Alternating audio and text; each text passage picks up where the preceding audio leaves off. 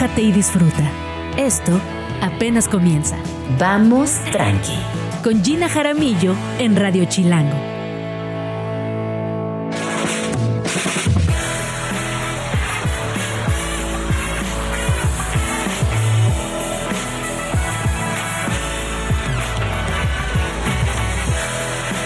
Muy buenos días, bienvenidos a Vamos Tranqui, cuando son las 11 en punto de la mañana. Estamos empezando un día nuevo. Quizás a muchas personas como a mí estos días pues han estado inmersos en la reflexión, un poco también en la tristeza, ¿por qué no decir la neta? Yo sé que los conflictos internacionales a veces nos rebasan, que a veces creemos que porque estamos lejos no nos afectan, pero yo estaba muy reflexiva al, al- al término de, de pensar que quizás lo que estamos haciendo es ser únicamente testigos de la deshumanización absoluta. Eh, también es importante considerar que todo lo que hagamos tendrá repercusiones en las nuevas generaciones, que ese no me importa porque es lejos, en realidad es muy cuestionable porque la violencia está en todas partes, los abusos sistemáticos están en prácticamente todo el mundo y en ese voltear hacia otro lado también estamos cediendo un lugar privilegiado, por un lado a la violencia, por otro lado es un retroceso evidente en los derechos humanos y sobre todo yo invitaría a reflexionar en torno a qué estamos enseñando a las nuevas generaciones, dónde nos estamos posicionando, cuáles, cómo cuestionamos también a la humanidad. Eh, creo que también es importante destacar que no solamente quienes están en el poder pueden hacer el cambio, quienes están allá arriba en esas altas esferas corporativas de mucho negocio, de mucho dinero, tienen la responsabilidad absoluta. Así que bueno, esto es básicamente una, una reflexión personal que yo les dejo por aquí para que abordemos también el tema en casa. Eh, ayer ya lo decía, nuestras infancias pareciera que no se dan cuenta, pero se dan cuenta de todo y más. Así que por favor, eh, tengamos claridad en cómo vamos a dirigirnos a ellas, qué les vamos a decir y cómo les vamos a, a comentar de ciertos temas que obviamente son del mundo entero, no importa la edad que tengamos. Bueno. ¿Qué va a pasar el día de hoy? Bueno, pues hoy vamos a hablar acerca de Tienda Mujeres con X, Mujeres, un proyecto para impulsar el talento y la creatividad de las mujeres mexicanas. También estará por aquí Maruán Sotoantaki. Él eh, nos va a dar un panorama muchísimo más amplio de lo que está pasando en Palestina e Israel, eh, de la importancia de no caer en reduccionismos, de la importancia de no compartir información falsa, también en la importancia de generar nuestras propias ideas y conclusiones con un pensamiento crítico bien informado. También hablaremos acerca de la salud mental, un tema fundamental, porque hoy es el Día de la Salud Mental y estará con nosotros la psicóloga Soren García Ascot para platicar acerca del bienestar como un complemento de vida.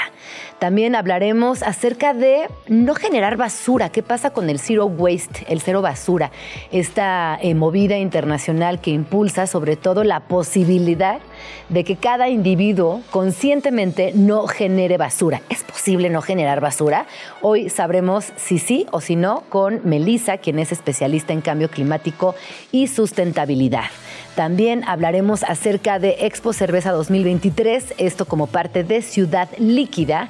Así que bueno, como pueden ver, es un programa con muchos temas. También estará por aquí Gustavo Prado de Trendo México, que es un proyecto que va a la par de las tendencias explicando desde distintos ángulos lo que sucede. Etimologías chidas. Horripilante. Palabra que viene del latín horreo, que significa erizar o poner rígido. Y pilus, que significa pelo. Esta palabra refiere a aquello que pone los pelos de punta, como una rata de dos o cuatro patas, el chupacabras o el SAT.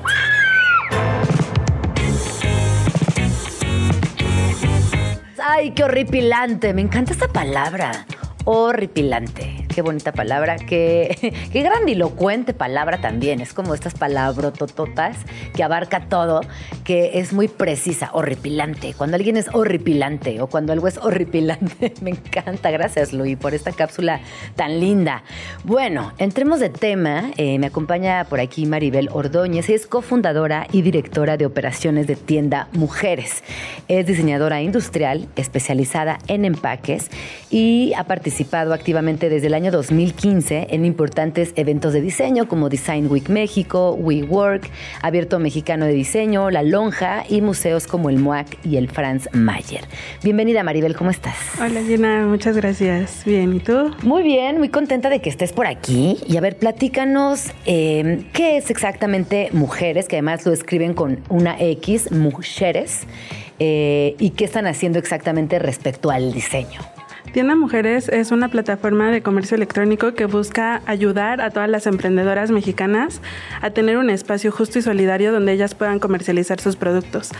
Lo que hacemos es realmente eh, em, ayudar a todas a digitalizarse, todas las emprendedoras o creadoras, nosotros les decimos creadoras, porque ellas crean con sus manos, con su mente, a, empezar a vender en línea todas estas pequeñas emprendedoras que realmente la mayoría emprenden por necesidad para sostener a sus familias, para tener una mejor calidad de vida, les damos un espacio donde ellas puedan empezar a vender en línea.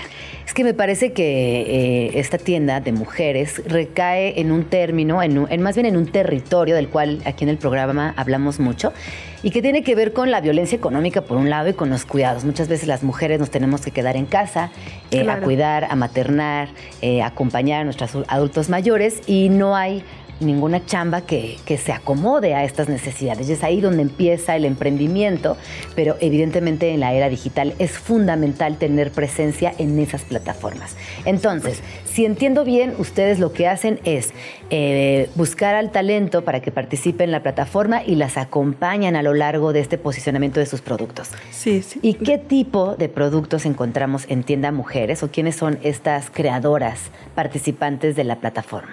En Tienda Mujeres puedes encontrar diversos productos desde moda, accesorios, decoración, cosas para niños, eh, incluso comida, eh, comida empacada, comida que se está, están haciendo innovación en comida.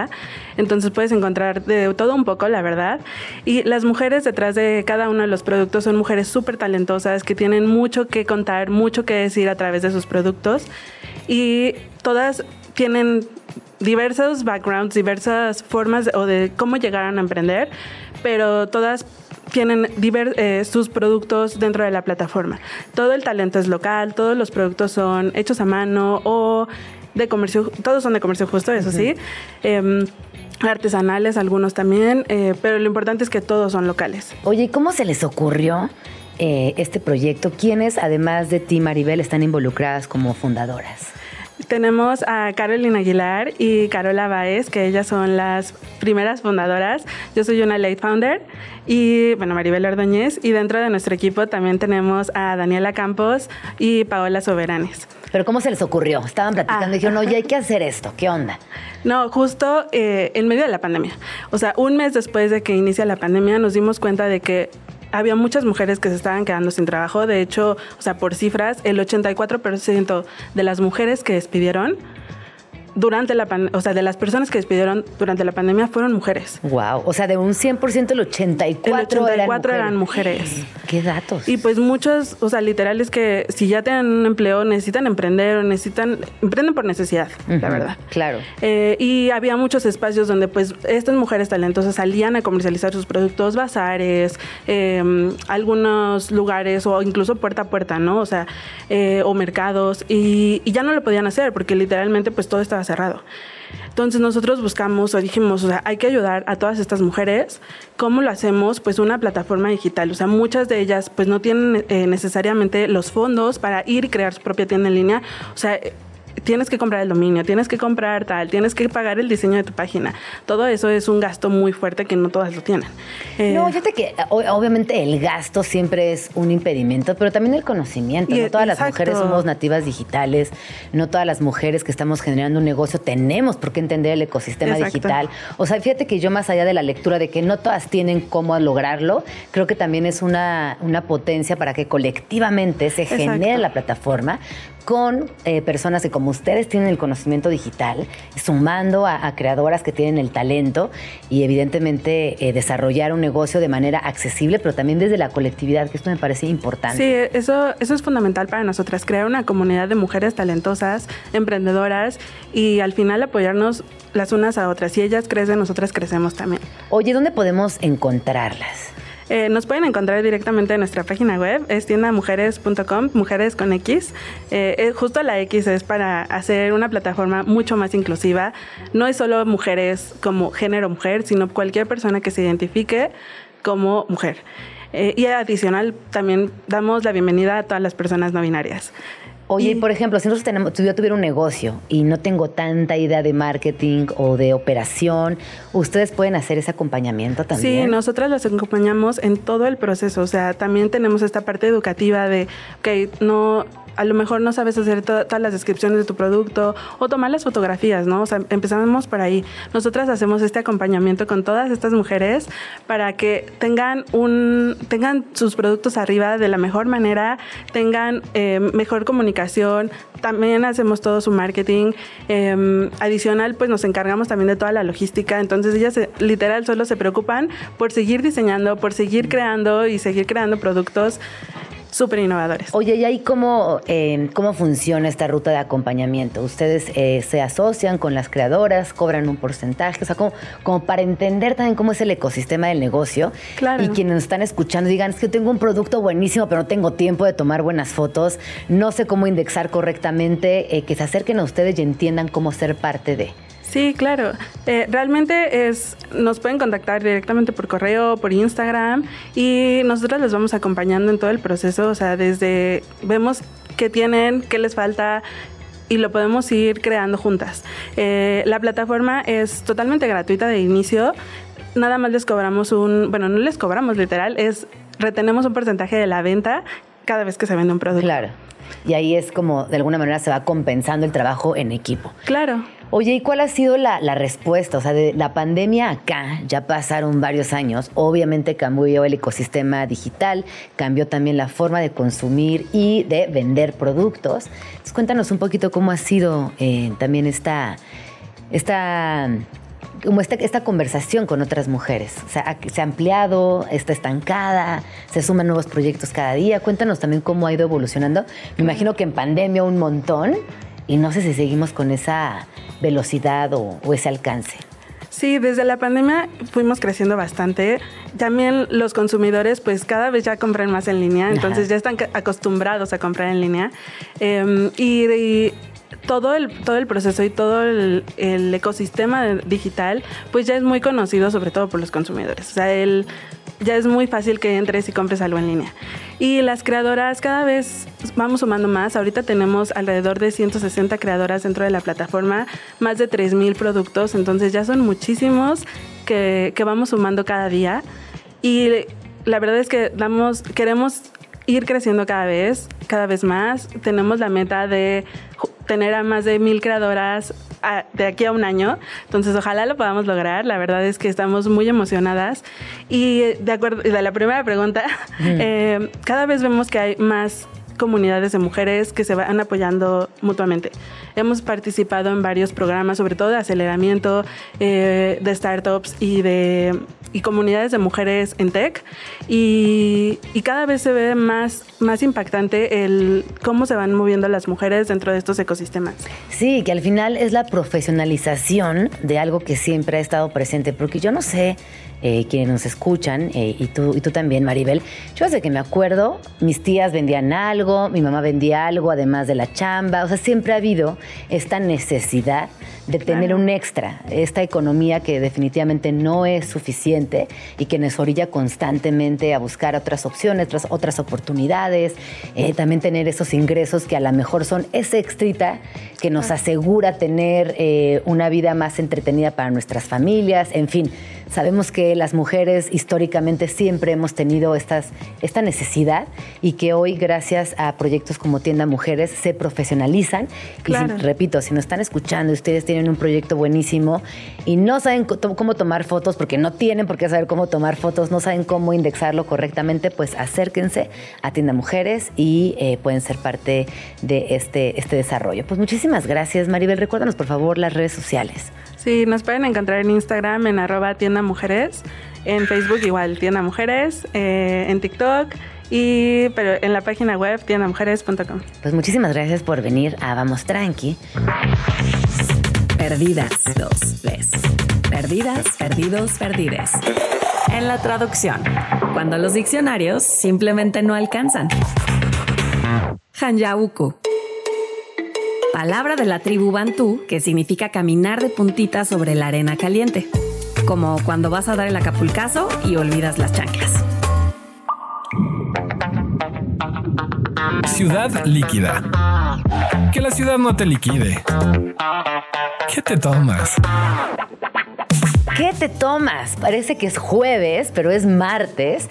Y vamos a hablar de un tema que es muy apasionante y es la cerveza. Porque muchas personas prefieren las claras, las oscuras. Eh, hoy en día también muchas personas preparan su propia cerveza en casa.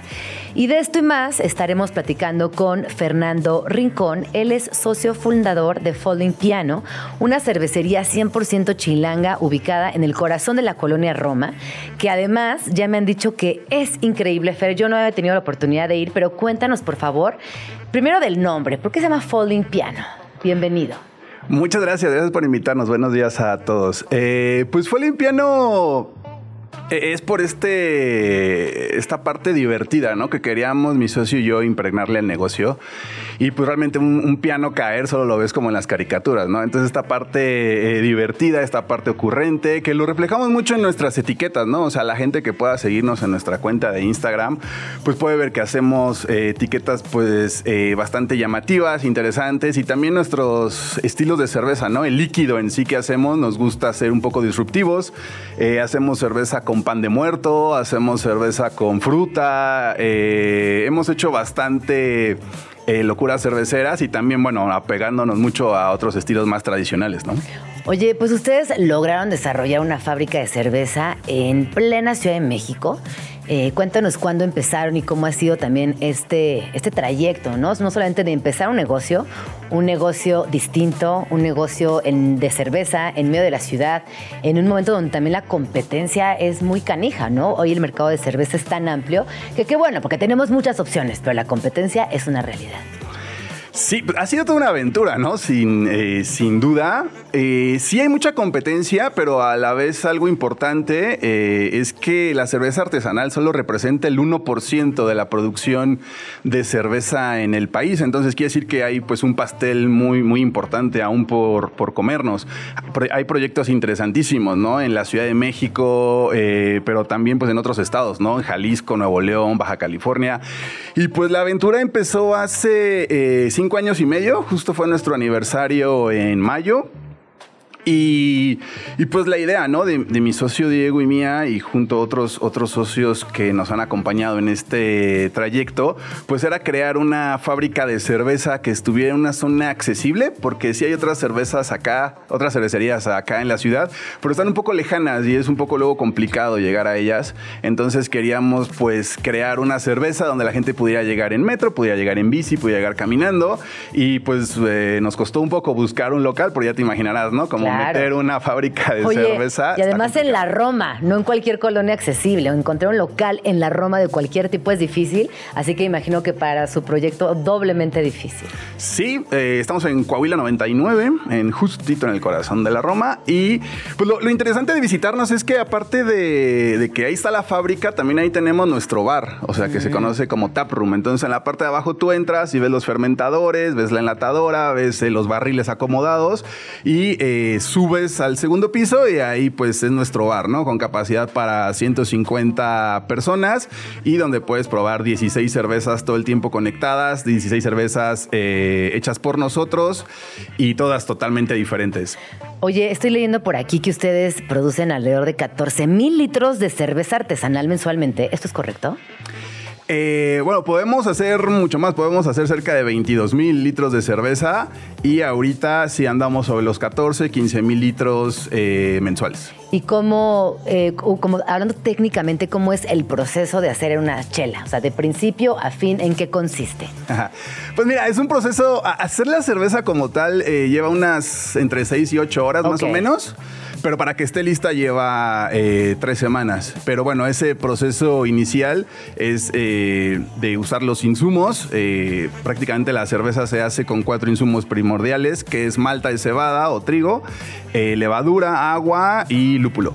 Tristemente en México no se puede encontrar eh, ni malta ni lúpulo eh, en términos generales. Realmente todo lo tenemos que importar, la mayoría de las cervezas artesanales, porque pues eh, la malta está acaparada por pues, las cervecerías industriales, entonces no hay malta para artesanales. Y el lúpulo pues es muy complicado que se dé en esta parte del mundo, entonces ese sí o sí se tiene que importar.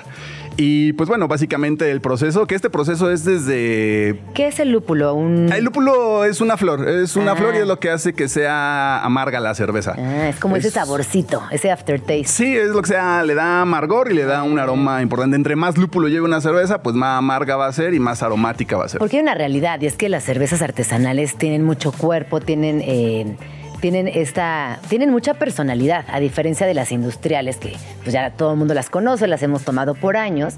Las artesanales sí tienen mucho cuerpo y tienen sobre todo aroma y tienen una, una capacidad de sorprendernos constantemente, ¿no? Como que no sabes a qué te vas a enfrentar. A mí me encanta como descubrir etiquetas, eh, que me recomienden una y probarla. Y sí son como más espesas, creo. Pues eh, sí y no. es que eh, depende mucho del estilo que, que quieras fabricar, ¿no? O sea, depende del objetivo. O sea, puedes hacer, hay cervecerías artesanales en México que hacen increíbles lagers, muy ligeras, incluso más ligeras que una industrial y con ya bastante reconocimiento a nivel eh, mundial. Cervecería Colima es un ejemplo. Eh, nosotros también tenemos una cerveza que se llama Pianito, que es una light lager, que tiene 3.5 grados de alcohol, bastante bebible. Pero pues también tenemos otra que se llama George Snyder, que es una Imperial Stout, que es una cerveza oscura, con mucho cuerpo, y esa tiene 11 grados de alcohol. Entonces, eh, en ese parámetro hay muchas, muchas cervezas. Oye, y viene Expo Cerveza. Cuéntanos un poquito para que las personas que nos están escuchando y si les gusta la chela, se den una vuelta por ahí. Pues yo creo que es una experiencia que vale muchísimo la pena eh, que puedan asistir, que puedan acompañarnos. Es la expo pues, más importante de cerveza en el país. Eh, se hace en octubre en el Pepsi Center. Está al ladito del World Trade Center. Y pues este año van a estar cerca de 160 eh, expositores diferentes. de, todo el, de todo el país, cosa que también está padre para nosotros, ¿no? Porque está bastante eh, padre poder platicar con amigos que hemos hecho a lo largo de todos estos años y este es como un punto de reunión, ¿no? Para los que nos digamos a esto, pero para los consumidores está también increíble porque eh, está, hay beer gardens, o sea, hay mesas adentro donde te puedes sentar a probar tu cerveza, eh, hay degustaciones pues chicas para que te la lleves relax y luego ya si te gusta una pues vas por un vaso, platicas en su mayoría, todos los stands están los dueños, los cerveceros, los que crearon los proyectos, entonces platicar con ellos también está muy padre, pues hay souvenirs, la verdad se pone bastante, bastante bien. Dura tres días, viernes, sábado, domingo. Y la verdad es una experiencia. Todas las personas que conozco que han ido o que hemos invitado eh, me dicen que se la han pasado fenomenal. Está fantástico ir ahí. Sí, pareciera que suena, ¿no? Como parece que es un, evento interesante, que aprendes, que conoces y, y, como dices, ¿no? Que te puedes llevar a tu casa lo que más te agrade. Pues muchísimas gracias, Fernando. ¿Dónde podemos seguirles? Eh, pues si nos pueden seguir en arroba Piano Brewing, eh, así estamos en, Instagram, que es nuestra principal eh, fuente, igual en Facebook, y pues por ahí, ¿no? Ahí está nuestra dirección, hay algún comentario, pedidos, etcétera. Ahí nos pueden escribir y con muchísimo gusto los atendemos. Bueno, y que más que puedan visitarnos y conocernos, ¿no? En Coahuila 99, Colonia Roma. Pues ahí está, muchísimas gracias. Escríbenos en Twitter, o Twitter, o X, o X, o como le quieras llamar arroba Jim Jaramillo y arroba chilango.com. Uso el hashtag Vamos Tranqui.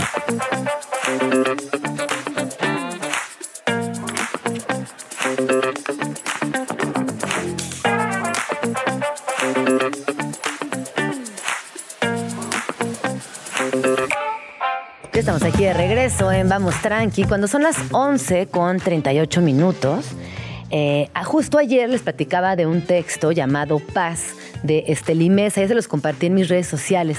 Si son madres, padres, cuidadores o tienen infancias cerquita, este libro eh, es una gran herramienta para abrir la conversación hacia un tema que evidentemente va ligado a la guerra, que es otro tema que hoy está en todas las conversaciones en nuestro entorno. Y sin duda las ilustraciones de Estelí Mesa y este acompañamiento desde lo poético no solamente van a generar un ambiente y un clima muchísimo más pacífico, sino que con palabras eh, muy simbólicas, palabras muy amorosas también podrán poner eh, a las infancias sobre esta conversación. Y justo em, me parece que es extraordinaria la posibilidad de apuntar hacia la paz, hacia lo positivo, hacia ese lugar que como humanidad queremos llegar, ese lugar común que nos involucra a todas las personas que habitamos este planeta llamado paz. Así que así lo encuentran paz y también está en inglés peace de este Limesa. Eh, creo que lo van a disfrutar mucho, mucho, mucho. Estás escuchando Vamos Tranqui con Gina Jaramillo.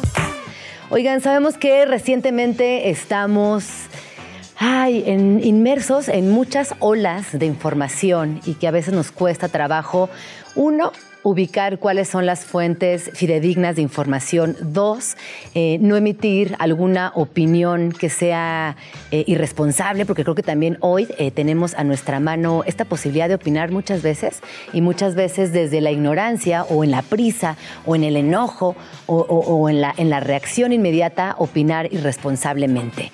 Dentro de todo la, la conversación que ha girado en torno al conflicto Palestina e Israel, hemos leído muchos muchos, muchos textos, pero hoy quisiera hablar de uno en particular que escribió Maruán Soto Antaki para el periódico Milenio, donde no queríamos estar. Y para eso me acompaña Maruán en la línea para también analizar a días, con estos días, con esta distancia que pareciera muy breve, pero que nos ha permitido también eh, un poquito aterrizar las ideas y opinar desde un lugar más informado, dónde estamos el día de hoy. Bienvenido, Maruán, ¿cómo estás?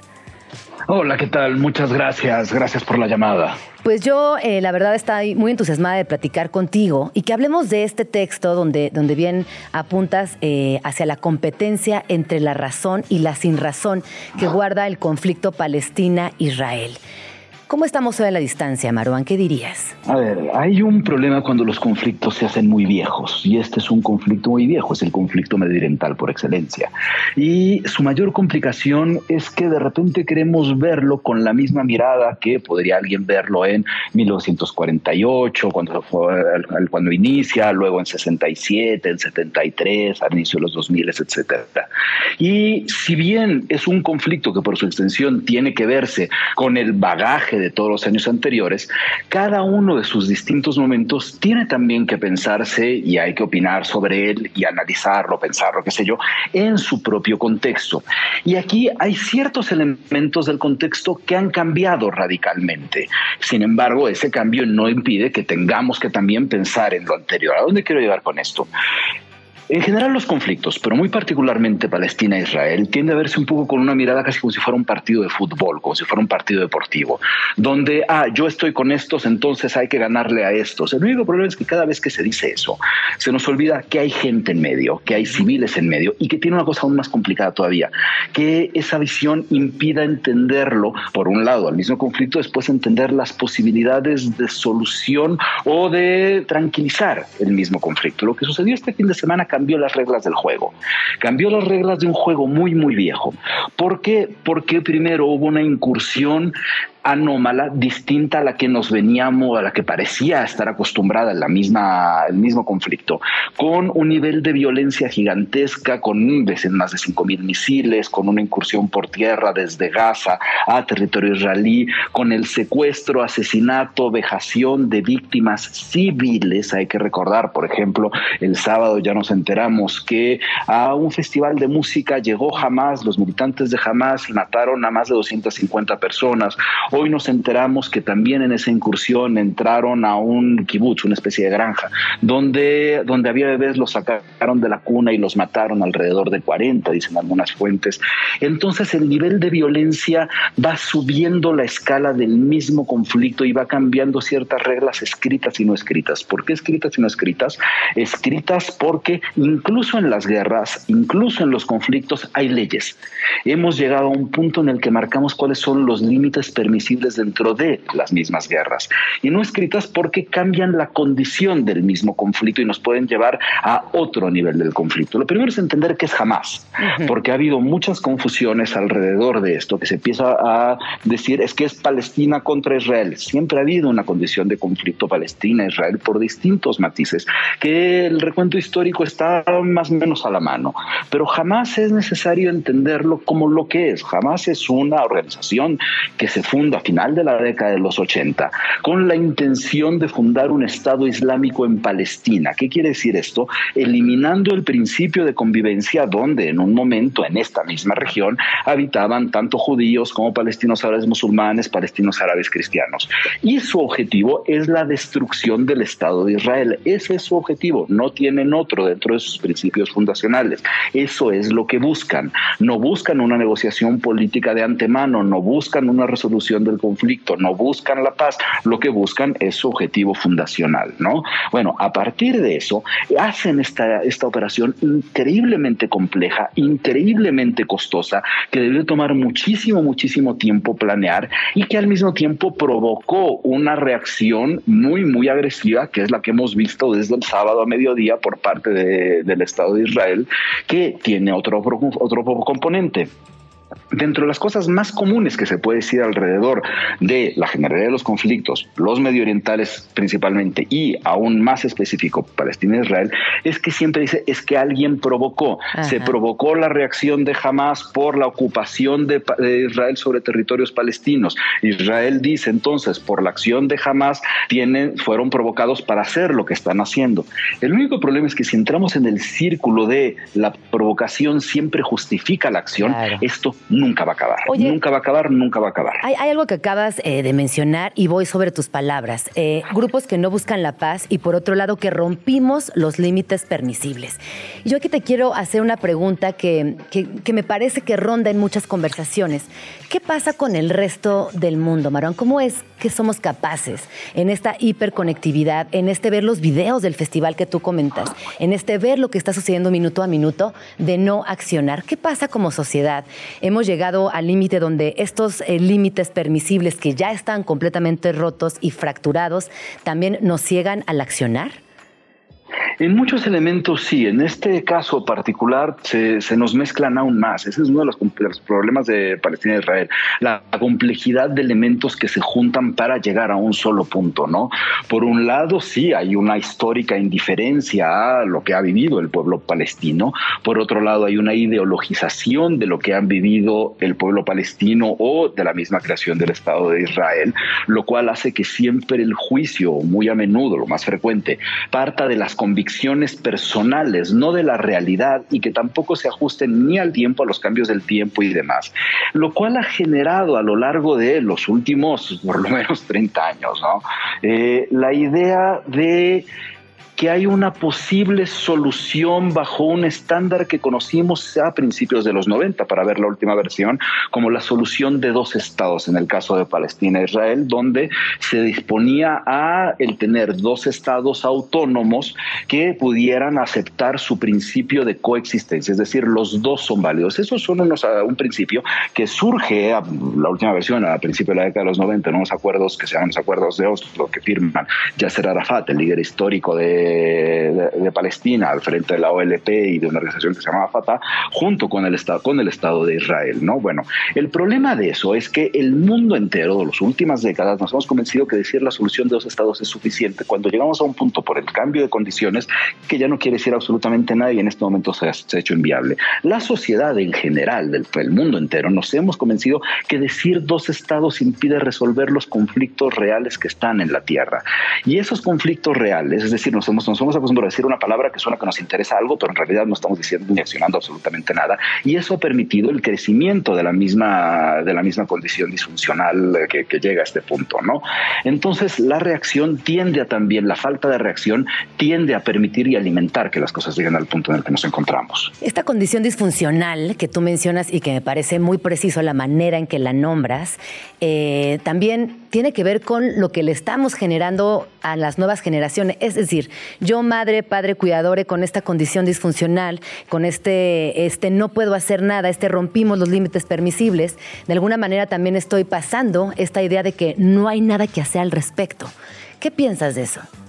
Mira, eso nos ha llevado hacia todos los conflictos, ¿no? Hacia todos, todos los conflictos del planeta, la normalización de las cosas. Si hay algún escenario que está normalizado, evidentemente es el de Palestina e Israel, donde para la gente en general, y eso permite que haya distintas interpretaciones ajenas a la realidad, mucho más personales, mucho más cercanas a la subjetividad, eh, digan, lleven a, ok, llevan 70 años peleándose, se van a seguir peleando y este es solo un episodio más.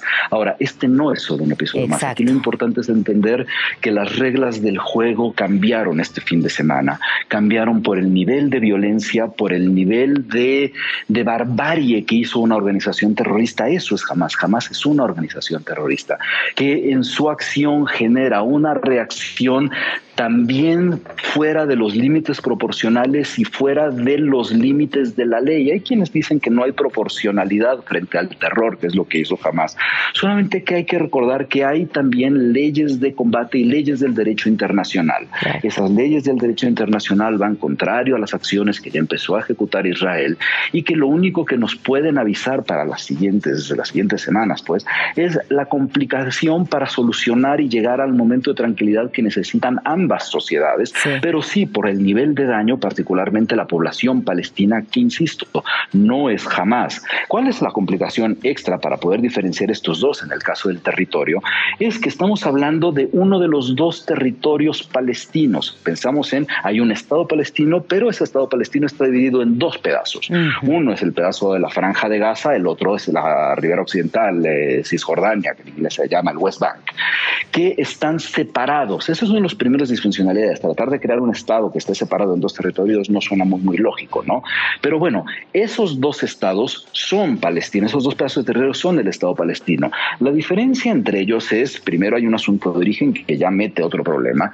Son dos estados que a partir de los acuerdos de Oslo debían de ser gobernados por la Autoridad Nacional Palestina que estaba en su momento, sí, en principio, teóricamente al menos, confrontada con Hamas. Hamas, esta organización, terminó teniendo el control y el gobierno de facto de la franja de Gaza. Y es una franja donde viven alrededor de dos millones y cacho de personas, una franja de poco más de 40 kilómetros de longitud, es decir, es muy, muy, muy pequeña, que al mismo tiempo está prácticamente herméticamente cerrada, lo cual hace que, que, que se transforme en un espacio donde las posiciones de esta organización jamás estén por fuerza pegadas a, las a los establecimientos civiles. No hay manera de dividirlos en tan poco espacio. Si tenemos un cuarto de cuatro metros cuadrados, cada metro va a estar pegando con el otro. Bueno, esa es la condición que pone en peligro a la vida de los civiles por dos vías. Uno por Hamas, otro por las reacciones y las acciones del Estado de Israel. ¿Qué es lo que entonces tenemos que pensar en este momento? Por un lado, entender las razones y por otro lado, entender cuáles son las posibles vías de solución. en lugar ahí, ahí te voy a hacer una pausa. En estas posibles vías de solución, porque tenemos que ir a un corte, pero esto es un tema fundamental.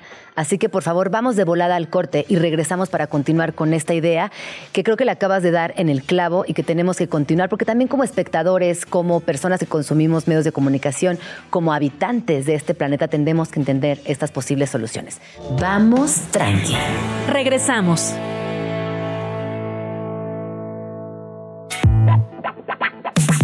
Son las 11 con 58 minutos. Ya estamos aquí de regreso en Vamos Tranqui. Si nos acaban de sintonizar, les cuento que está conmigo en la línea Maruán Soto Antaki, con quien estamos platicando acerca el gran tema que tiene al mundo en vela.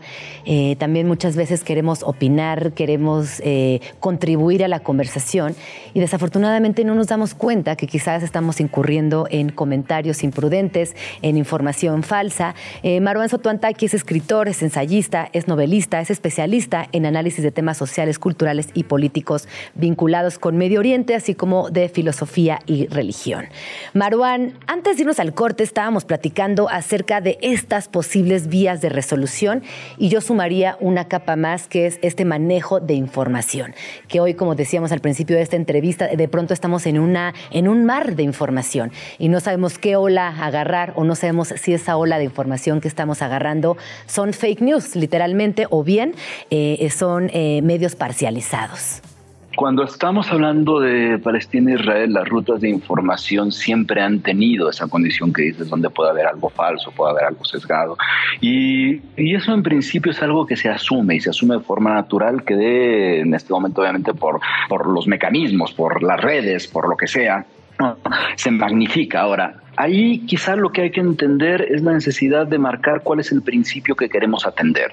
Si queremos verlo como un partido de fútbol donde se nos olvida que hay sangre de por medio, que hay sufrimiento de por medio, siempre van a ser las simpatías con alguno de los dos equipos que van a darle veracidad a algo. Ahora, ¿qué pasa si nos alejamos de eso? ¿Qué pasa si dejamos de verlo como un partido de fútbol y pensamos en las condiciones reales que hay en este territorio?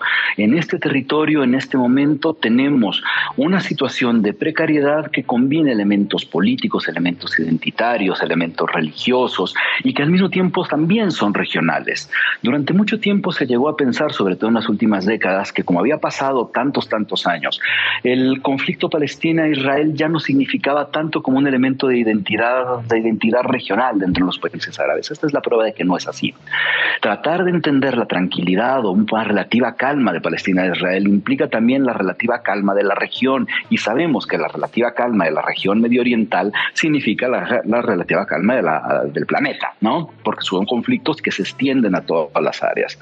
Pensando en eso, lo que tenemos que ver es cuáles son los elementos a contener y cuáles juzgar el primero que tenemos que juzgar frente a este ataque es la barbarie nunca se justifica. Nunca. No hay posible, en verdad, no hay manera que alguien pueda justificar que se metan a un festival de música a matar a la cuarta parte de sus asistentes. Nada justifica el que se metan a un lugar a sacar a los bebés que están en sus cunas y matarlos. Eso no lo justifica. Que del otro lado haya barbaridades está bien. Solamente que la atención, si nos centramos en todos los escenarios, en vez del que estamos viendo ahora, no vamos a poder discutir nada. Discutamos entonces primero este punto. Eso nos lleva a, se tiene que condenar la violencia como una postura de principios. La violencia de una organización terrorista nunca es justificada. Pasando eso, hay que entrar a poder entender la respuesta y cuáles son los alcances y consecuencias de esa respuesta. Eh, del sábado para acá, la respuesta ha incluido el corte de agua, el corte de electricidad, el corte de suministros a la región de Gaza. Israel lo ha cortado. Eso representa una violación al derecho internacional. Esa violación al derecho internacional lo que puede permitir es que entonces, si ahora la comunidad internacional está clara que la víctima ha sido Israel, cambiaría esa, esa postura porque estarían respondiendo con una violación, a una violación con otra violación y será el cuento de nunca acabar.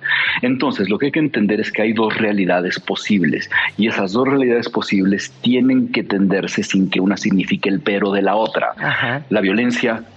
fue bestial, fue salvaje, fue en contra de cualquier noción mínima de, habitabilidad que podía alguien existir, podía alguien tener.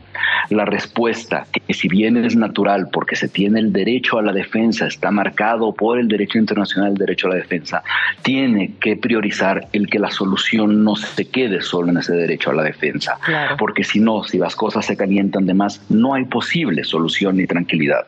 Yo en este momento tengo que ser lo más objetivo posible.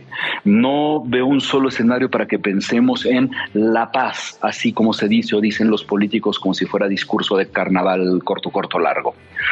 Eh, lo que sí veo es la necesidad de tranquilizar las aguas para evitar que cada vez se hagan más complicadas. Marwan, frente a eso. Sí. Sí. No, no, no, adelante, adelante. No, frente a eso, lo primero, que son los llamados que ha hecho, por ejemplo, Guterres desde Naciones Unidas, que ha hecho Joseph Borrell desde como jefe de diplomacia de, Europa. Hay que limitar el daño que pueda hacer esa respuesta mientras se condena al mismo tiempo la brutalidad de una organización terrorista, ¿no? Eso nos lleva a, por un lado, permitir que se habiliten corredores humanitarios para poder darle auxilio a la población civil en la franja de Gaza.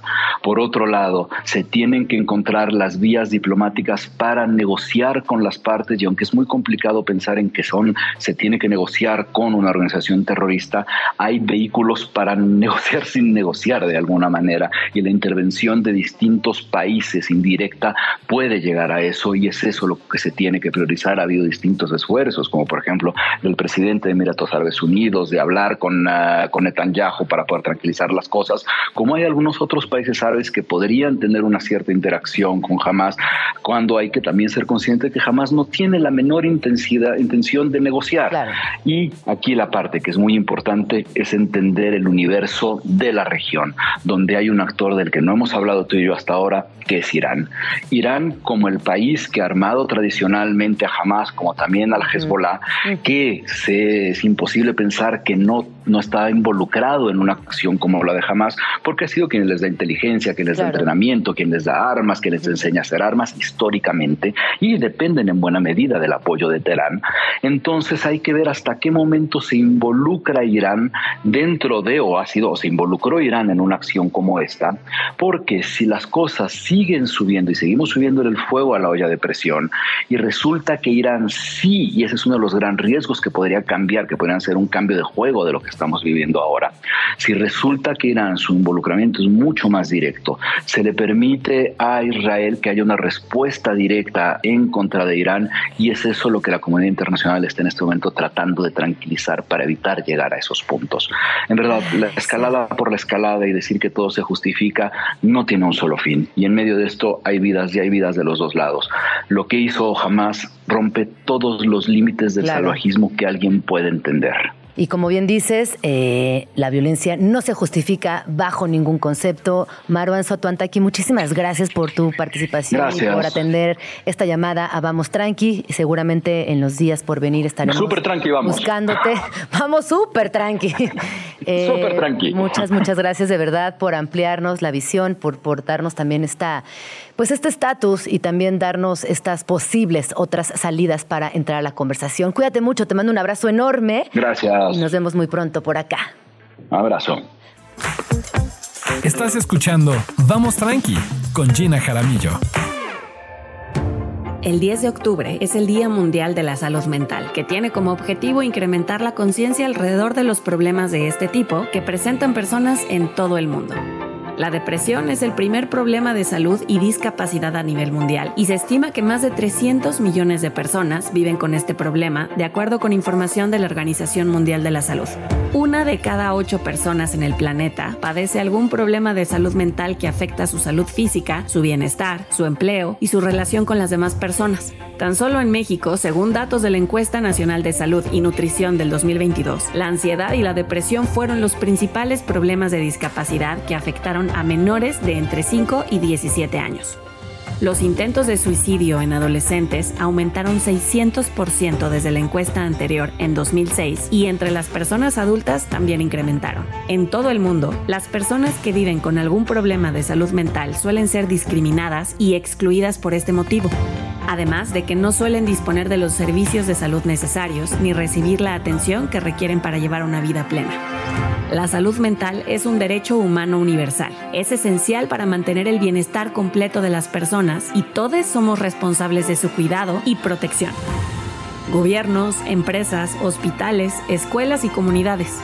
Pero en lo cotidiano y en lo personal, el primer paso es reconocer que no tiene nada de malo que no todo siempre esté bien para luego descubrir que nadie tiene por qué librar las batallas diarias a solas y mucho menos en silencio. Son las 12 con 11 minutos. Hoy es el Día Mundial de la Salud Mental y definitivamente no tenemos que ir por ahí soles y en silencio, cargando con a veces estos fantasmas emocionales, mentales que no nos dejan avanzar siempre es importante compartirlo, pedir ayuda. Cada 10 de octubre en todo el planeta se celebra el Día Mundial de la Salud Mental y uno de los objetivos primordiales es crear conciencia sobre su importancia, evidentemente sensibilizar a la población y a los gobiernos y por supuesto que también impulsar estrategias para la adecuada detención y atención de los problemas mentales. Es fundamental no hacer menos cualquier emoción ajena, siempre darle su lugar específico y escuchar con atención a las infancias, a las juventudes, a quien esté al lado nuestro, a nuestra amiga, a nuestra hermana, porque si alguien levanta la mano para pedir ayuda, créanme, que necesita ayuda. Eh, México ocupa el lugar número 16 en el mundo con más personas con depresión y el primer lugar de estrés laboral a nivel mundial. Estos datos son alarmantes. Y para hablar acerca del Día Mundial de la Salud Mental, me acompaña Soren García Ascot. Ella es psicoterapeuta, maestra en terapia familiar sistémica, especialista en violencia familiar y trauma. Bienvenida, Soren, ¿cómo estás? Gina, muy bien, gracias. ¿Cómo estás tú? Pues muy bien, eh, eh, importante hablar de la salud mental, un término que quizás hasta hace muy poco tiempo cobró eh, relevancia y creo que, sin temor a equivocarme, tú ya me dirás, que justo después de la pandemia los temas de salud mental se pusieron sobre la mesa como un tema importante, fundamental y como un derecho universal humano. Exacto, este tú, eh, bueno, en, en, este, en este breve cápsula en el que hablabas del tema, este, dabas una cifra, ¿no? Eh, de, de, la cantidad de millones de personas que, que, viven con un, bueno, con depresión, pero, pero yo tengo el, el, dato de que son mil millones de personas en, en el mundo diagnosticadas con alguna situación o con alguna condición particular de salud mental y que la pandemia agudizó esta condición, eh, pues sí, ¿no? No solo puso el tema sobre la mesa, sino que se hizo más evidente pues frente a esta situación de, confinamiento, de, de, lidiar con situaciones de franca vulnerabilidad, ¿no? Para, de la salud, de la salud de la gente querida y de, y de ese aislamiento de muchas personas, pues todo, todo lo que eso exacerbó, eh, pues condiciones particulares de depresión y de mucha ansiedad, ¿no? Y como hoy eh, podemos hablar de que hay situaciones o mucha gente incluso pensar como, como que ya pasó, pero creo que los efectos de lo que vivimos todos este, siguen siendo muy evidentes, ¿no? Y que hay una condición de franca vulnerabilidad en la que se deja claro que es necesario, fundamental y urgente eh, poner el tema de la salud mental sobre la mesa, ¿no? Hablar y socializar sobre eso mucho más, no solo un día, ojalá fuera eh, un tema mucho más eh, recurrente y, y, en el que, y del que todos y todas pudiéramos sensibilizarnos, ¿no? Oye, Soren, hay varios elementos que me gustaría comentar contigo. Por un lado, eh, venimos de un confinamiento, por, un por otro lado, tenemos eh, una especie de estrés colectivo eh, entre no trabajar lo suficiente para ganar dinero y entonces poder vivir de una manera digna. Eh, por otro lado, vivimos en un estrés pensando en las redes sociales, en todo este universo digital que nos rodea y también nos presiona de alguna manera. Eh, hablamos de depresión como algo muy normal, o sea, pareciera que muchas personas estamos deprimidas. ¿Qué está pasando exactamente? Porque hoy la sociedad tiene esos problemas de salud mental quizás siempre estuvieron y no se hablaban o si crees que es algo característico de esta sociedad contemporánea? Pues mira, yo creo que sí, sí hay un factor, yo lo veo, ¿no? En, mi trabajo, entre mi gente cercana, en lo personal incluso, ¿no? Como que la sociedad ha aprendido o ha a, normalizar la ansiedad y el estrés, ¿no? Un poco por lo que tú decías, frente a una exigencia que no para, ¿no? De, trabajar, de lograr, de tener, de, de, todo el tiempo estar siendo bombardeados, como dices, por, los redes, por las redes sociales y no tener momentos de calma, de pausa, este, creo que tenemos ya una tendencia de que si hay un momento de, calma o de pausa, inmediatamente tomamos el celular, sino para revisar nuestros pendientes, para, para conectarnos a las redes sociales. Entonces estamos todo el tiempo bombardeados por información, ¿no? A un ritmo muy acelerado y, y, como que hemos aprendido o asumido que así es como se vive, ¿no? Sin, sin conectar con el impacto que esto tiene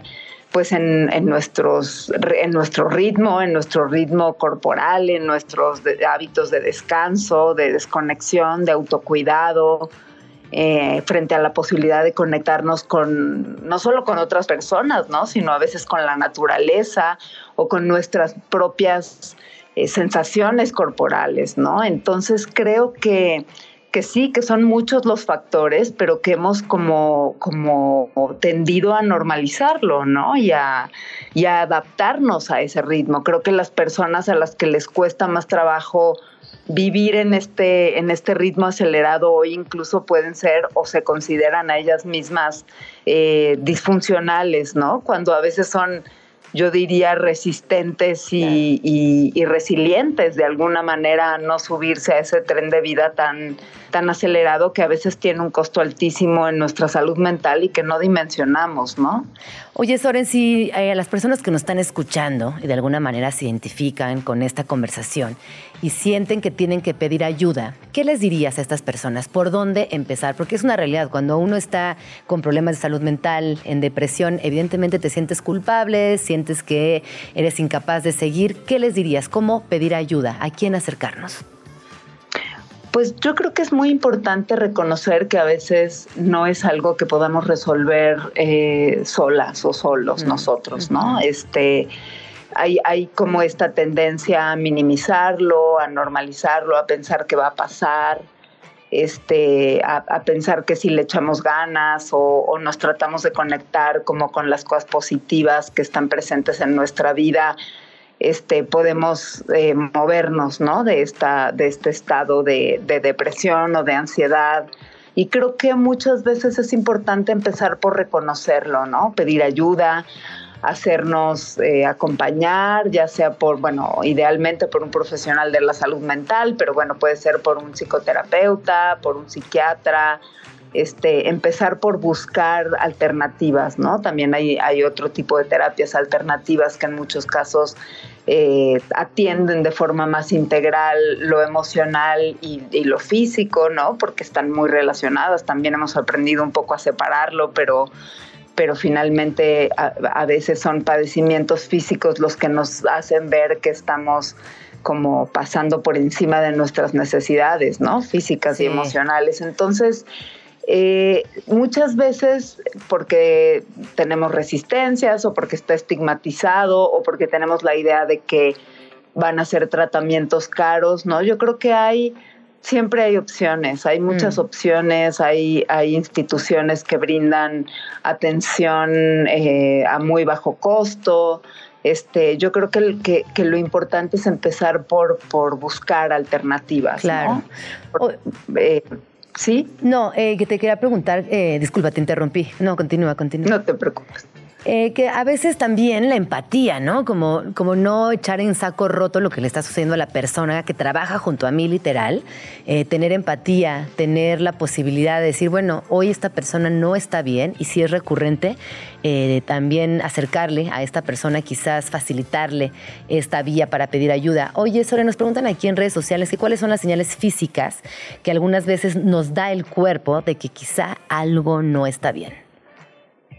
Pues mira, muchas veces eh, la ansiedad se manifiesta como con este vacío, ¿no? En la boca del estómago, en la garganta, como con una, o, por ejemplo, ya hablaba con una consultante como de preocupaciones permanentes, ¿no? Como de estar permanentemente anticipando eh, la peor situación posible cuando ni siquiera está sucediendo, o falta de sueño, insomnio, eh, temas gástricos son muy comunes, ¿no? Colitis, gastritis nerviosa, que muchas veces eso es como poder escuchar las señales o que nos da el cuerpo o que nos da nuestro estado emocional y mental de, de, que hay algo que está pasando, ¿no? De que estamos intranquilos, de que estamos eh, permanentemente angustiados o preocupados, este, que nos cuesta encontrar eh, la posibilidad de conectarnos con, con, ciertos estados de calma o de pausa. Yo diría, bueno, y luego pues señales mucho más eh, perdón, delicadas como, bueno, pues como claramente no estar durmiendo bien, este, o estar eh, teniendo eh, ya a lo mejor eh, ideación suicida, pensamientos fuertes de, no encontrarle sentido ¿no? A, lo que hacemos, a, nuestros vínculos, a las cosas que nos pueden conectar con, con ese sentido, ¿no? A ver, saber que no es que uno siempre tampoco es real, ¿no? el tema de estar permanentemente bien. Feliz, positivo, no, tampoco, exacto. Por supuesto, y creo que creo que también la vulnerabilidad y los momentos difíciles son oportunidades para conocernos y para reconocer eh, eso, la posibilidad de conectar con nuestra fragilidad y con los recursos que desde ahí pueden surgir pero, pero sí es muy importante también detectar cuando no estamos pudiendo, ¿no? Y, poder buscar alternativas para, para atender eso. Muchísimas gracias, Soren. ¿Dónde podemos seguirte? ¿Estás en redes sociales? Pues sí, sí tengo redes sociales, no soy muy activa en las redes, pero eh, me encuentran en Facebook como Soren García Scott y en Instagram como Sorengao y puedo a lo mejor dejar un teléfono de atención. Sí, sí, eh, es el, el, instituto con el que yo trabajo y colaboro, en el que muchas veces hay atención eh, terapéutica para familias, para parejas, para personas individual y también en, sé que en la UNAM hay un centro de atención psicológica. Pero bueno, el teléfono del ILEF que sí puedo brindar es el 55 59 0504 y, si no es ahí, pues ahí podrán brindarles información de otros centros o espacios en los que puedan buscar atención y, ayuda en su momento. Pues muchísimas gracias, Soren, por este tiempo. Soren García Ascot es psicoterapeuta, maestra en terapia familiar sistémica, especialista en violencia familiar y trauma, y tuvimos esta conversación a propósito del Día Mundial de la Salud Mental. Importantísimo. Estás escuchando Vamos Tranqui con Gina Jaramillo. Son las 12 con 26 minutos. Ya estamos aquí de regreso en Vamos Tranqui. Me da mucho gusto presentarles a Gustavo Prado. Él es investigador, curador y conferencista mexicano y es experto en tendencias, fundador de Trendo México, que es una agencia de investigación de mercado y tendencias. Bienvenido, Gustavo. ¿Cómo estás? Hola, ¿cómo estás, Gina? Qué gusto verte. Qué gusto verte y hablar de tendencias, algo que pareciera que se convirtió en la brújula social por excelencia. Bueno, pues al parecer, eh, efectivamente hay una tendencia de hablar de las tendencias. Y dentro de esto mismo, ahora inclusive hay una voz que se queja en, este, en todos los medios de que por qué siempre a principio de año todas las empresas sacan sus reportes de tendencias. Entonces, particularmente creo que es algo que está sucediendo en el momento, pero esto no es casual. Tiene que ver con una serie de ansiedades. Creo que muchas veces, la ansiedad es un tema que todo el mundo menciona. Estamos pensando qué es el futuro, cómo viene el futuro. La ansiedad. Y precisamente por eso, eso le puede abrir la puerta desde a los temas místicos hasta los temas de cómo podemos adelantarnos a todo lo que está a punto de sucedernos, aunque al parecer de repente muchas veces las tendencias están poniendo el dedo en la llaga de cosas que son bastante obvias. Entonces, si realmente estamos hablando de futuros, pues habría que empezar a ver más allá de la obviedad para poder llegar a aquellas cosas que realmente nos van a afectar en un futuro predecible. Oye, cuando hablamos de tendencias, eh, se nos vienen las tendencias del mercado, las tendencias de la moda, las bueno, hay tendencia en todo, en tecnología, en educación. ¿Cómo es que empezaste, Gustavo, a ver de manera detallada estas tendencias y a ser parte de la tendencia en tu día a día? Pues mira, creo que es algo eh, bastante largo. Yo hace unos 20 años había un grupo de científicos entre los que estaba Kurzweil, Aubrey de Grey, etcétera, y ellos desarrollaron una idea que era el transhumanismo ellos básicamente empezaron a decir que aproximadamente con la capacidad tecnológica de duplicarse cada año, iba a haber un momento en el que las máquinas iban a hacer cosas que nunca se pensaron que podían hacer, que podían hacer cuestiones creativas, que podían hacer imágenes, que podían escribir, que podían contestarnos como si estuvieran aquí en el cuarto. Y pues eso fue hace 20 años, pero realmente esto ya existe. Ya, claro, ya es parte de. Esto ya es parte de. Y particularmente ahí se intersectaron dos cosas que me interesaban en aquel momento. Entonces yo empecé a ver a los transhumanos con todo lo que estaban pronosticando que iba a pasar, pero también dentro del campo de la moda y el diseño. De hecho hay una serie de, pues, de compañías internacionales que pronostican qué es lo que la gente va a querer el año que entra. o dentro de dos años o en la fecha que tú quieras. Eso, por ejemplo, existe WGCN, Fashion Snoops, etc. Y entonces yo me puse a investigar no tanto qué decían que iba a ser la tendencia, sino cómo llegaban a la conclusión de que eso iba a ser la tendencia. Entonces me puse a investigarlo pues como una década o algo así y ante la necesidad, o sea, de repente me vi desempleado a los 45 años, entonces eh, tenía yo la opción de aventarme a las vías del metro o empezar a emprender. Entonces por fortuna fue el emprendimiento. Bien, bien ahí. Y eso fue eh, pues un poco la misma relación que hay entre Warby Parker y Ben and Frank, la misma relación que hay entre Casper y Luna. O sea, cómo Ajá. hacemos una respuesta a una empresa que existe allá afuera en el mundo, pero de manera tal que sea adecuada a los intereses de México. Entonces, por eso Como esas surgió- adaptaciones, Es ¿no? una adaptación y por eso surgió hace nueve años Trendo México. Y pues básicamente Trendo tiene un lado que tiene una voz divertida y simpática que sale a través de todas las redes sociales y que continuamente estamos compartiendo todo tipo de contenido. Y yo he oído quien dice, ay, esos de Trendo están diciendo todo lo que saben. No, y no, ni de broma. Estamos nada más contando una que otra cosa que casi que es una ocurrencia y al mismo tiempo vivimos de hacer investigaciones de por dónde y hacia dónde viene el futuro del mercado allá afuera para una gran cantidad de compañías. Claro, oye, pero quedó pendiente que cuando empezaste con esta investigación y que decías, bueno, pero ¿cómo es que toda esta gente, investigadores, eh, directivos de empresas, definen la tendencia? ¿Quién define la tendencia hasta del pantone, del color de la temporada? Pues una cuestión fundamental que tenemos que hacer en la oficina para poder llegar a la tendencia es que suceden tres cosas. En la en Trendo, en la oficina, solo puede estar trabajando gente que cuando muchos de generación Z, y esto es plenamente momentáneo porque Sí. me urge, y ya han empezado a llegar los de generación A, o sea, llegan chavos de 15, 16 a decir, pues yo quiero saber qué onda con tendencias. La segunda es que no pueden tener gusto personal, porque en el momento en que tengas gusto personal, ya no sirves para pronosticar tendencias, porque me vas a empezar a hablar de lo que a ti te, Te interesa. gusta, lo que tú consideras. Lo que tú consideras. Ese es Claro. un problema gigantesco, por ejemplo, con toda la generación millennial. La generación millennial cree que la música empezó con los Beatles y acaba en Daft Punk o acaba en Gorilas. Entonces dicen así de plano, no, a mí ni me pongan reggaetón, yo no Lo quiero odio. entender a Peso Pluma, Claro. yo lo odio. Y básicamente lo que tú tienes que hacer es, venga, lo que venga, voy a tener que ver qué es y por qué está ahí, porque quien determina la tendencia es el comportamiento del público allá afuera, las necesidades del público allá afuera, las expectativas del público allá afuera. Y esto, por supuesto, siempre va a estar anclado en función de cuestiones que son políticas, económicas, tecnológicas y sociales. Me lo sé rápido y en ese orden, porque el acrónimo es PETS, como si fueran mascotas. Ajá. Entonces, continuamente en la oficina de repente llega una pregunta así de, queremos saber el futuro del calzado infantil. Bueno, pues entonces hay que ver cómo está la economía, qué les están comprando. Hicimos un estudio de eso y hubo cosas muy sorprendentes, porque vimos a niñas y niños así como de 7, 8 años y le preguntamos, oye, ¿tú por qué te vistes así? Y el niño y niña contestaba, porque es la esteric y esta es mi Ah. core. Y eran base de la pirámide, o sea, no es que digas, híjole, eran unos niños así súper ricos que van a Disneylandia. No, era gente normal que contestaba de esta manera a partir de cómo se va articulando el gusto allá afuera.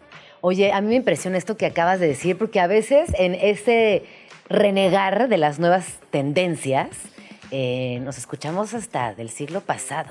Y dime una cosa, ¿cuánto dura una tendencia? ¿O tiene un, tiene un, tiene un periodo de existencia, una tendencia? Fíjate? Gina, nosotros, por ejemplo, cada semestre sacamos cuatro direcciones de tendencia que están en la conversación. En la primera mitad del 2021, nosotros dijimos que la tendencia que venía, que ya se hacía sentir, era la tendencia pariente, que es la norteñización de México. Entonces, eso Wow. eventualmente ahorita estamos viviéndolo al máximo. Claro. Entonces, resulta que el chiste no es de que tú lo estés diciendo en 2022 o en 2023, ahí ya vino la norteñización, no es que te des cuenta, si lo vimos en 2021 es porque se estaba ya viendo desde el 2020, estábamos en pandemia, pero ya había ciertas señales que empezaban a hablar de esto. De hecho, en pandemia Sí. sacamos un gran estudio en Monterrey donde decíamos que ya todo el país decía huerco, morro, Ajá. etcétera, y era parte de esa norteñización. Oye, ¿somos parte de la tendencia o la tendencia siempre está eh, maquinada por un sistema ajeno? Yo creo que al sistema ajeno le encantaría poder articular las tendencias, pero eso no sucede, porque en realidad eh, tú puedes decir muchas cosas de, no, es que seguramente la gente va a querer esto y aquello, Ajá. etcétera, pero la, en la práctica, Es que claro, cómo consumen no, es lo que lo determina. sí. Entonces, fíjate, eh, resulta que en los últimos 20 años eh, la gran mayoría de México, bueno, una parte de México, una parte de México pequeña, pero la gran mayoría en general, ha mejorado un poco su condición económica. O sea, últimamente, ¿cuánta gente de repente tienes en pobreza? ¿Cuánta gente está ascendiendo a clases medias? ¿Qué es lo que ¿Cómo se está moviendo? ¿Sabes? Y eso cambia, por ejemplo, el consumo. Entonces, si en todo el siglo XX era el crecimiento continuo del refresco, en el siglo XXI hubo nuevas propuestas. En primer lugar, hubo nuevas variedades de cerveza y después eh, la gran sorpresa fue todo lo de los vinos. O sea. México toma Sí, más vino. sí. Ahorita en promedio solo se toma una botella al año, pero eso ya es mucho porque antes nadie tomaba vino. Nadie. Y además vino mexicano Ajá, también. vino mexicano. Entonces eso empezó Sí. porque la gente, aún dentro de todas las estrecheces que pueda tener, está accediendo a otro tipo de conformación de qué es lo que come, qué es lo que quiere tener, etcétera, etcétera. Entonces, eso es muy curioso porque, por ejemplo, todo el mundo te dice, mañana se acabó el consumo de carne. Ok, es muy buena idea, tiene muy buena intención, pero vámonos al súper y vamos a hacer un estudio de tendencias rápido. El anaquel de carnes mide 30 metros. El anaquel de carne vegetal es nada más medio metro y es increíblemente cara. O sea, tú puedes... eh, O sea, la tendencia tiene que ver con la accesibilidad también. Tiene que ver con accesibilidad, pero tiene que ver, que ver cómo es el imaginario. Cuando Ok. una sociedad empieza a llegar a clase media, esto es en todo el planeta, una de las primeras cosas que hace es que empieza a comer más carne, porque es así como, híjole, ya hay más dinero, vamos a comer más carne. Entonces, por ejemplo, en México es la relación clases medias populares y pollo, clases medias y este, ciertos cortes de carne, y ya clase media alta ya es la única que conoce los steaks de 4 centímetros del New York, el T-Bone y estos restaurantes de donde te sirven las carnotas. Entonces, resulta que dentro de eso la gente considera que cuando mejora su situación económica, pues quiere comer más carnita. Y solo que tú ya lleves 100 años comiendo carne en tu familia, dices, yo ya no quiero carne. Claro. más. Yo ya voy a poder prescindir de esto porque yo ya lo viví. Entonces, en México hay mucha gente que apenas lo está conociendo. Y ahí hay que entender una cosa clarísima. Las tendencias muchas veces se confunden con lo que va a pasar en Estados Unidos o va a pasar en Europa. Que eso era lo Pero que te iba a decir. va a pasar en México. Porque a veces eh, dentro de las tendencias nos dicen, bueno, si ya pasó en Estados Unidos, en Europa hace cinco años, va a pasar en México. Falso. Falso. De hecho, todas las agencias de tendencias mundiales dicen que ahora sí ya puedes quemar tus skinny jeans porque Ajá. resulta que viene así el pantalón gigantesco, etcétera. Pero en México, los millennials, como se puede ver en los aeropuertos de todo el país, se van a ir a la tumba arrastrándose con sus skinny jeans. No va a haber manera de quitárselos. Y si tú como departamental, como empresa productor, dices, no, bueno, pues ya no voy a hacer skinny jeans, pues vas a quebrar. Claro. Porque hay todo un segmento Sí, porque tu de mercado aquí es skinny jeans. El mercado en México es skinny jeans, así se criaron, así se educaron. La Y así morirán. Y así morirán. la generación millennial tiene ahorita entre 30 y 45 años, entonces ya no son precisamente los bebés de la pantalla, ya tienen que empezar a, pensar en dejar de comprar Funcos y empezar a ahorrar en Afores, pero entonces resulta que en esa transformación hay cosas que tú aprendes de chavillo que te vas a quedar toda la vida, ¿eh? Bueno, porque es exacto, porque también hay, hay personas que viven fuera de la tendencia y está bien. O nadie escapa de la tendencia. Dime la, dime la neta, Gustavo. Hay una cuestión que es súper fácil. Si ahorita nos asomamos y podemos imaginar la totalidad de la Ciudad de México, no hay nadie vestido del siglo XVII, no hay nadie vestido del siglo XVIII, no hay nadie vestido del siglo XIX. A lo mejor por ahí una que otra persona que está en el Centro Cultural Universitario ensayando una obra de teatro, pero en la práctica todos estamos vestidos de este momento y de este mundo más o menos contemporáneo. Por supuesto, todos tenemos una tía que se quedó vestida de terlenca porque se la abandonaron en el sí. altar en 1967 y el resto de su vida es un recuerdo de cómo se quedó ahí. Entonces hay gente No, pero que ese se es look. congela. No, porque Sí, look, ese un es una cosa, es un look. tendencia. Creo que Pero ese es no un está en esa Oye, ¿podemos hablar de look y tendencia la próxima vez? Claro, por porque a mí supuesto. me parece que es un tema fascinante. Look es una cosa, tendencia es otra cosa y se confunden. Pero entonces con este cierre voy a comprometer a Gustavo Prado a que regrese Vamos Tranqui con más tiempo y que analicemos qué ¿Cuál es el look y cuál, es la, tendencia. Y por supuesto, Gina, como siempre, invitar a todo el mundo a que nos siga a través de Trendo México para ver cuál es el acontecer de por dónde viene el asunto allá enfrente, en el futuro. Pues ahí está. El futuro es hoy. Muchas gracias, Gustavo. Muchas gracias, Qué Gina, lindo qué verte. Escríbenos en Twitter o Twitter o X o X o como le quieras llamar. Arroba Jim Jaramillo y arroba chilango.com. Uso el hashtag Vamos Tranqui. Son las 12 con 40 minutos. Híjole, vamos tranqui porque solamente queda un pedacito de programa que rápido pasa la mañana en esta cabina. Y me acompaña Melissa Beitia del canal Vive sin Basura, que es un proyecto enfocado en compartir tips y divulgar proyectos que se enfocan en la sustentabilidad y cambio climático, que es una conversación que sin duda nos preocupa, nos ocupa y a veces no sabemos ni por dónde entrarle. Además también tienes otro proyecto, el cual eres cofundadora, que es Mercado Cero, que a mí me fascina porque es un evento que reúne productores, productos, servicios sustentables, da talleres, pláticas. Eh, conversatorios con infancias y todo con el único objetivo de incentivar el cambio consciente y esto va para todo el público. Bienvenida, Melissa, ¿cómo estás? Muy bien, ¿y tú? Muchísimas gracias. Por Oye, a ver, yo estaba leyendo por aquí unos datos y me quedé híjole, de a seis. Decía, por ejemplo, que el mexicano promedio genera un kilo, un kilo de basura al día. Esto es neta. Sí, es una, es una locura. En realidad, como que no te das cuenta, pero entre lo que compras en el súper, lo que vas a la tiendita, el café de la mañana, como que un kilo es, o sea, suena poco, pero si te pones a observar. No, a mí un kilo se me hace muchísimo.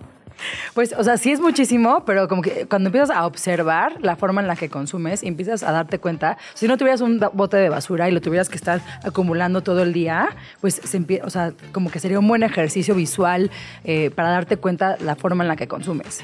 Oye, ¿y de qué hablamos cuando hablamos de cero basura? Porque esto eh, es un estilo de vida, es una meta, es un objetivo colectivo, es algo que podemos hacer desde casa y va a generar cambios significativos o es una utopía?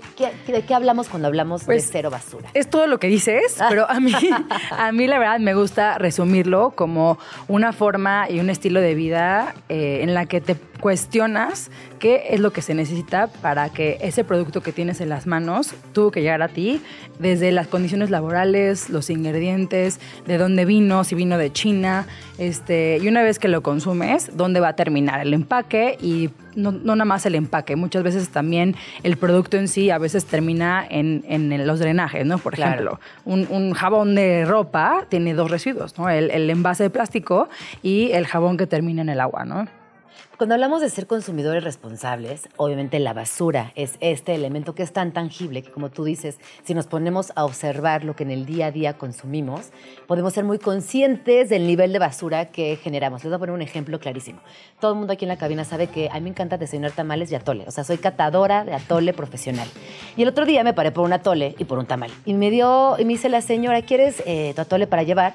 Y le extiendo la mano y me lo, me lo, primero lo envuelve en un papelito, lo mete adentro una bolsa de plástico. Yo decía, bueno, pero el tamal ya viene, ya, ya viene empaquetado, no necesito que me dé una bolsa de plástico y le ponga un papel, que me dé un cubierto de plástico, porque el tamal se come directo de la hoja. Entonces creo que como el tamal, hay millones de momentos a lo largo del día en el que generamos y generamos y generamos basura. Justo creo que, o sea, un, ejercicio como muy interesante es eso, empezar a observar. Si a ti te gusta justo el tamal y la tole, cada vez que lo vas a consumir, y, o sea, te lo terminas, lo disfrutaste muchísimo, y luego con qué te quedas? Te quedas con el vasito de unicel, justo la bolsita, el cubierto, el no sé qué, y simplemente ese ejercicio te hace cuestionarte cómo lo puedo hacer mejor. Decirle a la señora, simplemente como démelo sin bolsa, sin cubierto y tal, así me lo voy a comer, hasta que si eres como más este piqui o lo que sea, puedes llevar tu propio topper y que te lo ponga ahí. Oye, ¿y qué hacemos para volvernos en estas personas que generan cero basura? ¿Tú cuánto generas de basura al día? Pues no sé al día, pero justo ya no tengo bote de basura en mi casa. Entonces. ¿De ningún tipo? O sea, tengo unos botes donde pongo mis reciclables y una cubeta donde pongo mi composta. O sea, eh, pero así como un bote de baño. Tampoco. Al, al, al excusado. Al excusado. Digo, depende mucho eh, las tuberías de tu colonia, pero también si usas papel que es de una sola, eh, desde una sola tirita, no necesitas, este, pues, tirarlo al bote de basura. No, y también luego somos tan quejumbres.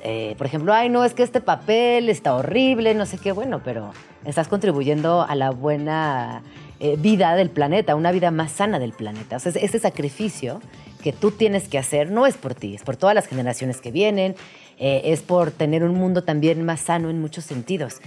Oye, eh, y bueno, sabemos que hay muchísima gente intentando, obviamente, uno, no generar basura. Y dos, a veces llega esta, esta lamentable idea de decir es que mi cambio personal no es suficiente. No depende de mí y yo haga lo que haga, nada va, nada va a cambiar. ¿Qué dices al respecto? Creo que es interesante lo que dices, como, como individuo piensas que estás haciendo un sacrificio. Por ahí creo que eh, es algo interesante decir, más bien, ¿qué estoy aportando? ¿Qué, ¿Qué mundo estoy ayudando a construir? ¿no? no es como, ay, pobre de mí, el sacrificio que estoy haciendo, sino qué mundo es en el que quiero vivir y eso es a lo que estoy construyendo, por un lado. Y por el otro lado, creo que como individuo eh, podemos usar eh, nuestro poder. Y nuestro poder ese se puede dividir en tres partes.